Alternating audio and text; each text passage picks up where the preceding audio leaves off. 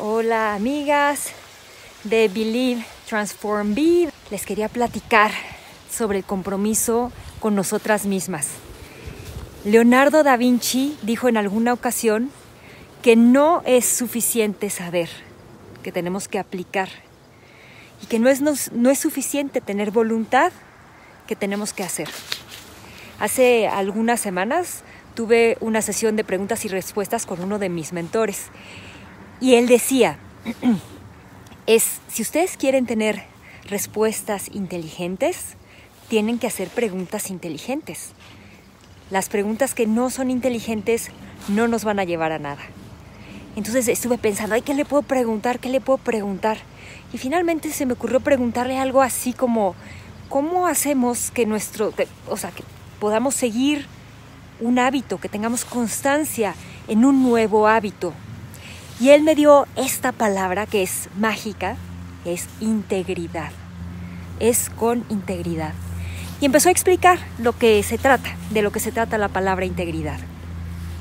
Y mientras lo explicaba, me acordé de, un, eh, de una conferencia de un... Él, él es un conferencista colombiano-japonés que se llama Yokoi Kenji y platicaba que una vez, eh, él nació en Colombia, pero que alguna vez fue a visitar a su familia en Japón y que venía saliendo de una estación de tren, tenía mucha prisa, era de noche, y tenía que llegar a su casa, tenía algún, alguna urgencia. Entonces tenía que llegar a su casa y venía corriendo. Para llegar a su casa tenía que atravesar una avenida muy grande que tenía una luz peatonal. O sea, los peatones se tenían que parar cuando la luz se ponía en rojo. Pero pues ya era un poco tarde y él dijo, yo, yo, soy latino, yo sé esquivar coches y además, pues aquí los japoneses son medio chistosos porque sí, son by the book, hacen todo como lo marcan las reglas y la verdad es que yo no soy así. Y además, no vienen coches, es de noche, así que ¿qué más da? Entonces venía corriendo para cruzar la avenida y vio a un japonés que justo se paró para esperar la luz.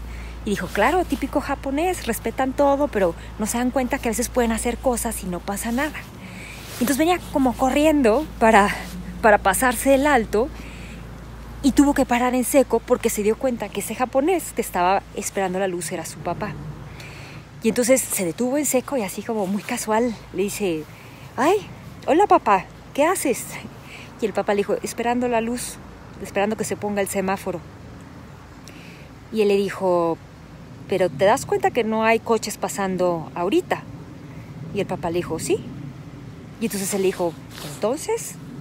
Y el papá le contestó, ¿entonces qué? Y dice, papá, no hay nadie viéndonos, aquí no hay cámaras, nadie se va a dar cuenta, vamos a pasarnos el alto. Y dice que en ese momento su papá volteó y le dijo, ay, claro que hay alguien viéndonos, yo me estoy viendo, yo sé lo que estoy haciendo.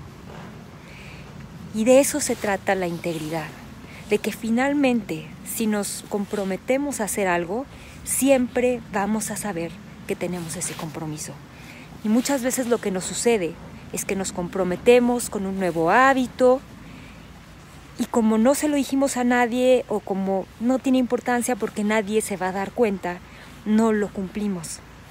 Y el problema de no cumplir nuestros compromisos es que vamos perdiendo la confianza en nosotras mismas. Y entonces pensamos que no somos una persona confiable.